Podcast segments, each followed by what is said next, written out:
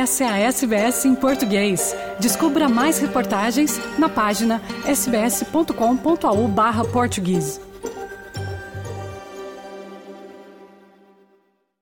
O governo da Austrália Ocidental revelou recentemente vários ajustes ao seu programa de imigração destinados a agilizar a imigração qualificada. De acordo com o governo de WA, o programa de imigração nomeado pelo Estado, SNMP, na sigla em inglês, prioriza imigrantes qualificados que já residem no Estado, mas também abre espaço aos de outros estados e do exterior. Nossos colegas da SBS Indy conversaram com Karen Ho, diretora-geral do Departamento de Treinamento e Desenvolvimento da Força de Trabalho do Estado. Segundo ela, embora o Departamento de Assuntos Internos da Commonwealth, ou seja, do governo federal, seja responsável pelo programa de imigração da Austrália e também pelo processamento e concessão de pedidos de visto, o programa estadual permite que o governo de WA direcione suas prioridades para a imigração qualificada dentro dos parâmetros definidos pelo governo federal.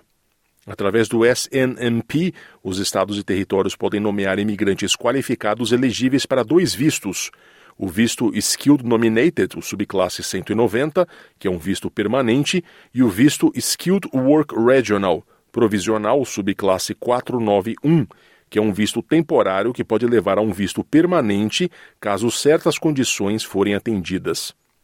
Em 2022-23, o governo estadual fez alterações temporárias no programa de imigração. Entre estas, se inclui isenção da taxa de inscrição de 200 dólares, redução pela metade da exigência de contrato de trabalho de 12 meses para 6 meses, eliminação dos requisitos para que os candidatos demonstrem fundos suficientes, redução dos requisitos adicionais de inglês para ocupações profissionais e de gerência. Redução dos requisitos de experiência profissional para o ano do programa 22-23 para atrair mais trabalhadores qualificados para a WA. Além disso, mais de 100 ocupações foram adicionadas à lista de ocupações qualificadas de imigração do Estado para cobrir uma gama mais ampla de ocupações com alta demanda por trabalhadores qualificados, incluindo as áreas de saúde, aviação, tecnologias da informação e comunicação, agricultura, indústrias primárias, serviços comunitários, gestão ambiental, mineração, planejamento urbano, eventos e engenharia. Essas mudanças permanecem em vigor durante o ano do programa 23-24.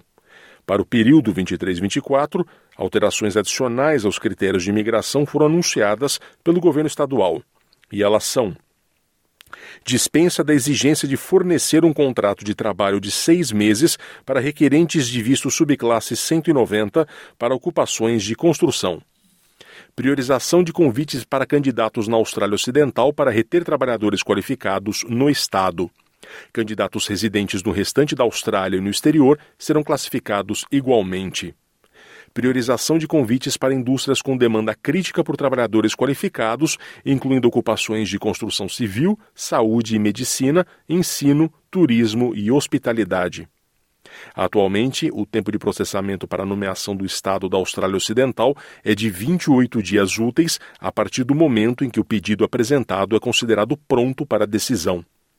Em 22-23, WA nomeou 8.140 imigrantes, esgotando a cota de vagas alocadas pela Commonwealth. No ano fiscal de 23-24, o governo federal designou 1.500 vagas para o visto Skilled Nominated, o subclasse 190, e 850 vagas para o visto Skilled Work Regional, o subclasse 491.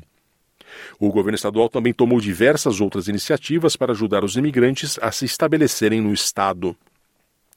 O registro de emprego de imigrantes qualificados, anunciado no ano passado, tem ajudado os imigrantes deste tipo a se conectarem com possíveis empregos na Austrália Ocidental. O site Migration WA foi recentemente aprimorado e ajuda os imigrantes a acessar informações importantes. Além disso, o Estado também lançou o programa Skilled Migration Job Connect de 4,25 milhões de dólares, que visa remover barreiras e conectar imigrantes recém-chegados a empregos no Estado. O programa inclui apoio financeiro de até 7.500 dólares para que imigrantes qualificados realizem avaliações de competências, formação em áreas onde há lacuna laboral e cumpram os requisitos de licenciamento profissional, ajudando os recém-chegados a encontrar emprego em profissões relacionadas às suas qualificações, competências e experiência formal no estrangeiro. O novo programa de subsídios para vistos de construção, no valor de 11 milhões de dólares, é outra iniciativa que fornece subsídios de vistos direcionados para atrair trabalhadores qualificados para a indústria de construção do Estado. Portanto, se virar um residente permanente no estado que tem Perth como metrópole é um objetivo seu, fique atento e se aprofunde nas mudanças que estão acontecendo. Quer ouvir mais notícias como essa? Ouça na Apple Podcasts, no Google Podcasts, no Spotify ou em qualquer leitor de podcasts.